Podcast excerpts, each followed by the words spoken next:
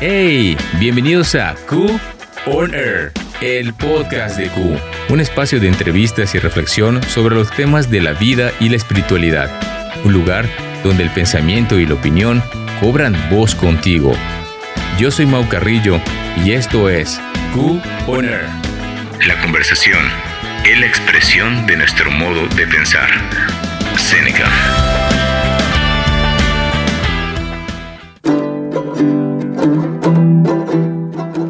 A todos, bienvenidos a Q On Air, el podcast de Q, en este primer episodio con el cual damos inicio a este proyecto de Q Cristianos Universitarios aquí en Madrid con el propósito de invitar y tener con nosotros estudiantes y amigos que se relacionen con Q y que quieran compartir, como dice la introducción, sobre la vida, sobre temas de espiritualidad, sobre experiencias o de estas cosas curiosas e incluso retos que hayan podido vivir hasta ahora en vuestro tiempo en la universidad. Y también para que quienes no nos conozcan puedan a través de esta plataforma saber cuál es la atmósfera que se respira en Q y así tener una idea más clara de quiénes somos y si lo desean, ¿por qué no? Sumarse a la aventura de la vida con nosotros a través de Q. Y sin más dilación, quiero dar paso a nuestra primera invitada que tenemos hoy. Ella es Maddie Green, quien ha estado con nosotros durante cuatro meses participando en las actividades de Q. Cuatro meses que han dado mucho de sí y estamos muy contentos de que esta valiente chica esté con nosotros. Ella es de Indiana, Estados Unidos, ha estado estudiando magisterio aquí en Madrid, está en su tercer año, así que para que la vayáis conociendo voy a comenzar con una pregunta para Maddie. Maddie, ¿por qué elegiste la carrera de magisterio y por qué España? Sí, estoy estudiando la educación de, primeramente de español, pero mejor quiero enseñar inglés como lengua segunda Así que lengua extranjera, quiero mm, mudarme a otro país y posiblemente España, no sé, y, enseñar inglés. Siempre he sido mucho interesada en otras culturas, en otros países, en personas que son diferentes que mí. Y hasta que tenía 13 años sabía que quería mudarme fuera de los Estados Unidos. Y creo que el trabajo de ser maestra es un trabajo en que puedes tener mucha influencia en las vidas de tus estudiantes. Así que sí, tengo ganas de ser maestra y ojalá yo sea una maestra buena para estudiantes y tener mucha influencia en sus vidas, porque creo que hay maestras que pueden tener una influencia muy buena o muy mala en las vidas de los estudiantes. ¿Y tú, Madi, crees que has tenido alguna experiencia con algún profesor que haya influido de forma importante en tu vida? Sí, mis maestros de español, aunque no hablaban español muy, muy buena, me he dado cuenta aquí en España que algunas cosas que me han enseñado son completamente equivocados, pero está bien. Sí, mis maestros de, de, español me enseñaban mucho sobre culturas nuevas y era el comienzo de mi interés en gente diferente que mí. Y tenía una maestra, se llama Mrs. Weishart, quien fue en un programa de televisión porque era maestra tan buena. ¿Aprendiste algo de ella que incorporaste o que te gustaría incorporar en tu vida? Sí, ella tenía como una frase que usaba cada día, que es choose joy, sería escoge gozo cada día, que me marcaba seguramente. Y también ella pone un énfasis en el hecho que en nuestras notas no nos marca y no sé cómo es aquí en España, pero en los Estados Unidos muchos estudiantes ponen su identidad en sus notas. Y ella quería mostrarnos que no es el fin del mundo si tienes una nota mala. Wow, qué bonito y qué importante. Sí. Parece que tuvo la intención de ayudarles a invertir más en vuestra identidad real en vez de dejar que se identifiquen con vuestros logros y fracasos, ¿no? Y bueno, Madi, volviendo a la actualidad, hasta ahora, ¿cómo valorarías tu experiencia en la universidad? Eh, la universidad que existo se llama Indiana University. Mi ciudad se llama Fort Wayne y necesito conducir tres horas para ir a mi, a mi universidad, pero vivo en el campus de la universidad. Sí, mi experiencia con asistir a la universidad necesitaba salir fuera de mi casa y vivir separado de mis padres y de mi familia, que es algo muy común en los Estados Unidos, pero seguramente era algo muy diferente para mí vivir sola, pero me gustaba mucho tener tan, tanta independencia y vivir como quería vivir. Y obviamente yo asistí a la universidad antes de COVID, pero sería en marzo de mi primer año fue el empiezo de COVID que cambió totalmente mi experiencia de la universidad. ¿Fue online? Sí, la mayoría de las clases, creo que tenía dos clases en persona, pero la mayoría en línea. ¿Y te dio oportunidad de hacer amigos aún así o fue más difícil? Sí, estoy muy agradecida que tenía un año normal porque trabajaba también con, con estudiantes de su primer año de la universidad. Fue el comienzo de COVID y para ellos era un horror intentando de hacer amigos y de construir su propia comunidad. Es casi imposible cuando todo es por Zoom. Sí, no puedes comunicar los unos con los otros en un espacio físico. Sí, ¿no? y además es un momento en el que ya te independizas, ya dejas tu familia, Sí. pero a la vez necesitas una comunidad porque estás dejando la tuya. Imagino que si llegas, si te encuentras que son clases online y ya no hay tantas actividades presenciales, me imagino que habrá sido una experiencia también de soledad, ¿no? De Sí. aislamiento, frustración. Sí, Creo que hasta la fecha sigue pasando factura todo lo que ha pasado con COVID Mm. y a veces me atrevo a decir que subestimamos los efectos que ha tenido el COVID en la universidad, en los trabajos, en las escuelas, en los niños. Mm. ¿Qué edad tenías cuando te fuiste de casa? Tenía 18 años. Ahora Sí. tienes 21 años, Sí. que se me olvidó comentarlo desde un principio. Tenías 18 años cuando Mm. saliste. Normalmente la edad cuando salen ya de casa, ¿no? Los estudiantes para ir al campus y a los dorms. Sí, los Los dorms. Sí. Sí, que son las residencias para chicos y para chicas Sí. dentro del campus. Con respecto a esa experiencia en la universidad, ¿cómo fue vivir tu fe en ese tiempo? Tú vienes de un trasfondo cristiano, y luego al llegar ahí, ¿qué pasa? Bueno, creo que quería vivir mi fe realmente en un eterno en que no es fácil. Y sí, es así, no es fácil. Cuando empecé mi experiencia en la universidad, empecé de estar parte de un grupo, se llama Los Navigators. Es un grupo muy parecido a Q. Es como una comunidad de cristianos que reúnen para animar los unos a los otros, para amar bien los unos a los otros. Y esta experiencia me ha gustado mucho porque creo que especialmente el aspecto de comunidad que tengo con los navigators y también con Q aquí es clave en mi camino con Jesús porque creo que antes de asistir a la universidad no estaba usando comunidad como Dios ha creado comunidad como un espacio en que debes ser vulnerable y real con lo que estás dudando, lo que estás em, sufriendo, lo que sea, pero estaba usando comunidad para convencer a los demás que soy cristiana buena o que tengo una relación buena con Dios o lo que sea, pero en la universidad me he dado cuenta que no puedo vivir así, no puedo vivir en una comunidad sin ser vulnerable con los demás y necesito caminar realmente con otros cristianos para continuar en una relación con Dios.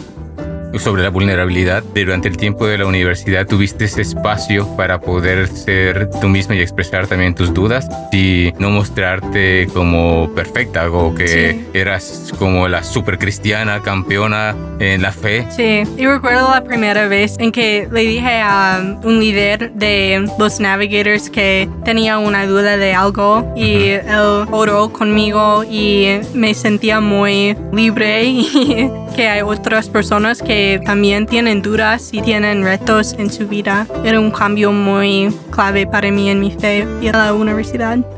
Entonces, ¿tú crees que vivir la fe en la universidad tiene relevancia porque te permite poder construir ese tipo de relaciones, no? Sí, vivir la fe en la universidad. Creo que necesitas comunidad. No creo que es posible sin comunidad. Seguir a Dios sin comunidad es muy difícil y no, yo no puedo hacerlo sin comunidad. Y con los demás compañeros tuyos que no compartían la fe, Mm. ¿cómo ha sido? ¿Se mantuvo la amistad? algo que me encanta de asistir a una universidad es que tengo muchos amigos que no son creyentes, así que tengo muchas conversaciones que son muy interesantes porque todos de mis amigos que no son cristianos saben que soy cristiana y a veces les gusta preguntarme preguntas que tienen sobre lo que yo creo. También he dado cuenta en la importancia de tener estas conversaciones con vulnerabilidad también y, y, decir no soy perfecta, no soy cerca de perfecta y eso es porque necesito Dios y necesito Jesucristo, es porque no soy perfecta y nunca voy a ser perfecta y siempre voy a tener retos, pero esta es la esperanza que tengo ha sido una experiencia muy guay de, tener amigos que no son creyentes porque ellos me enseñan también sobre Jesús, porque hablamos mucho sobre la Biblia o otras conversaciones así y me enseñan mucho. Sí, también es bueno que comentes esto de vulnerabilidad. Me encanta hablar de, de la vulnerabilidad. Uy, me cuesta un poco decirlo en inglés, es peor. porque me hace pensar en aquellos momentos cuando algún amigo nos pregunta algo que no sabemos, pero no tenemos toda la respuesta, bueno, ni las vamos a tener y queremos contestarlo y así como, wow, si no lo contesto, no le he hablado correctamente de la fe, no le he transmitido, no le he ayudado como él quería. ¿Te pasó a ti esto? Que alguien te preguntase y no supiste qué contestar. Mi primer año en la universidad tenía dos amigos que, que son cristianos que vivían en el mismo piso de mí y empecemos en una estudia de la Biblia, pero no era una estudia para los creyentes, era como, bueno, vamos a leer la Biblia y, y, ver lo que dice la Biblia. Solo queremos discutir la Biblia y, ver lo que dice. Y había cuatro o cinco de nuestros amigos que no son creyentes que decidieron de, leer la Biblia con nosotros.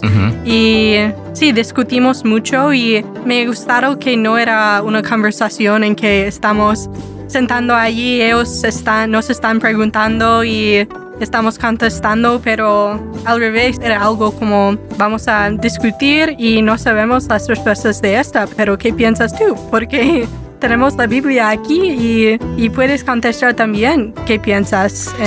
sí. Era como ponerse en el mismo nivel y plantear todas sus dudas y expresar lo que sentía, ¿no? Y, y dejar que la Biblia hable. Aquí en España, ¿cómo ha sido tu experiencia? Ha sido muy guay. Creo que mis estudios aquí son mucho más fáciles que los Estados Unidos. Y no es decir que es más fácil en España la universidad, porque creo que generalmente la universidad es más fácil en los Estados Unidos. Pero estoy en un programa con solamente otros estudiantes de los Estados Unidos Así que los profesores tienen expectativas muy bajas para nosotros. Así que no he tenido mucho em, trabajo para hacer en mis clases. O sea, ¿tú crees que los profesores piensan de que el nivel académico en Estados Unidos es más bajo que en España?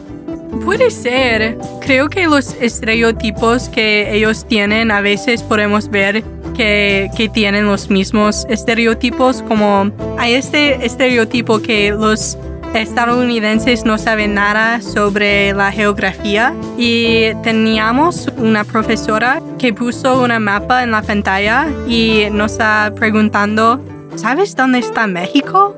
Si eres de los Estados Unidos ah. y no sabes dónde está México, hay un problema grande.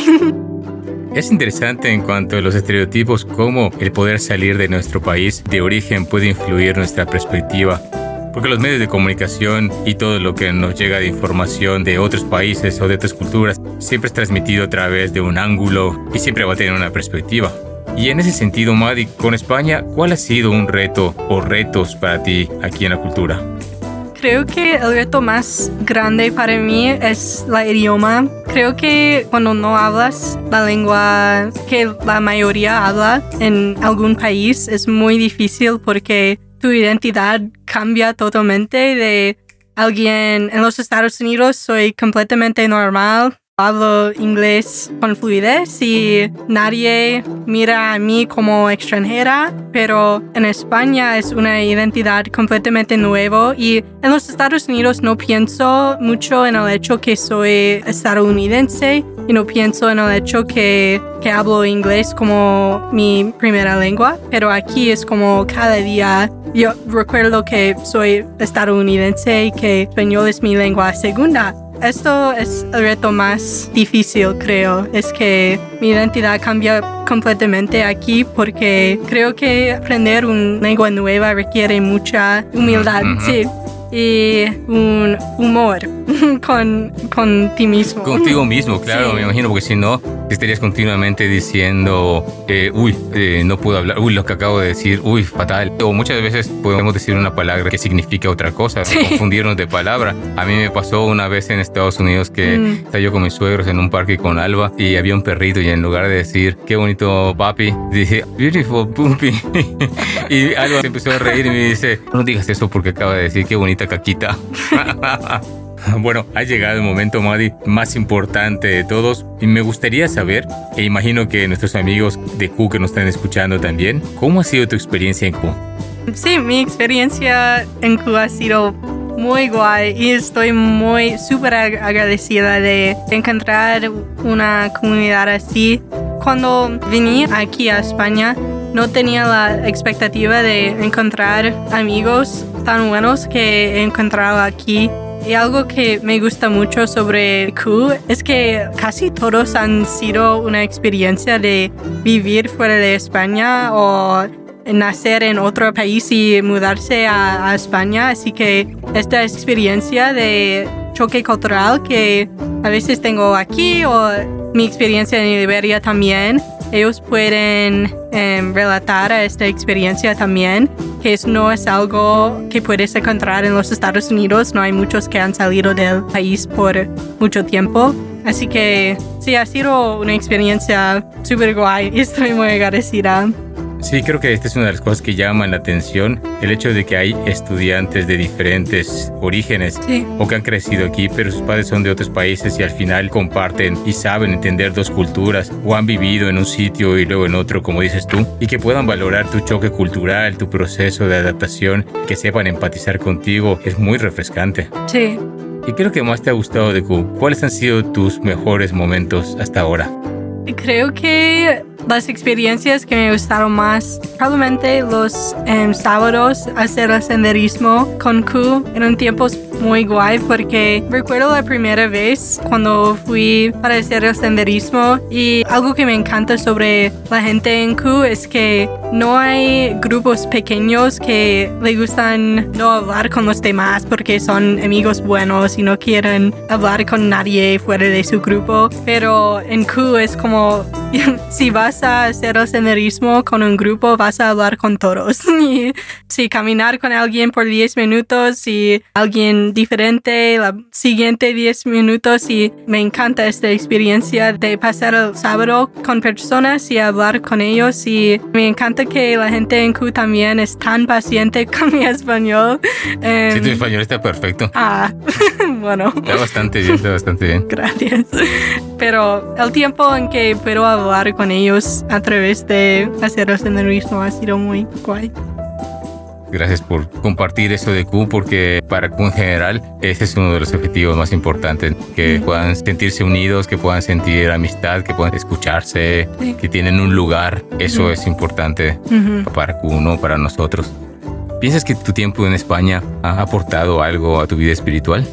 Sí, creo que hay dos lecciones o dos cosas que he aprendido aquí. La primera es que Dios siempre es fiel y estaba muy nerviosa para venir aquí y encontrar una comunidad porque yo sabía antes de venir que necesito una comunidad para caminar juntos. Así que antes estaba orando mucho por una comunidad y muchos de mis amigos estaban orando conmigo eh, para encontrar una comunidad y Dios es fiel. Desde la primera semana tenía una comunidad aquí en Madrid. Por eso estoy muy agradecida y tengo más confianza que en el futuro, no le importa dónde voy, a los Estados Unidos, a cualquier país, cualquier lugar, que Dios me conoce bien y me ama y sabe todo lo que necesito y va a proveer lo que necesito.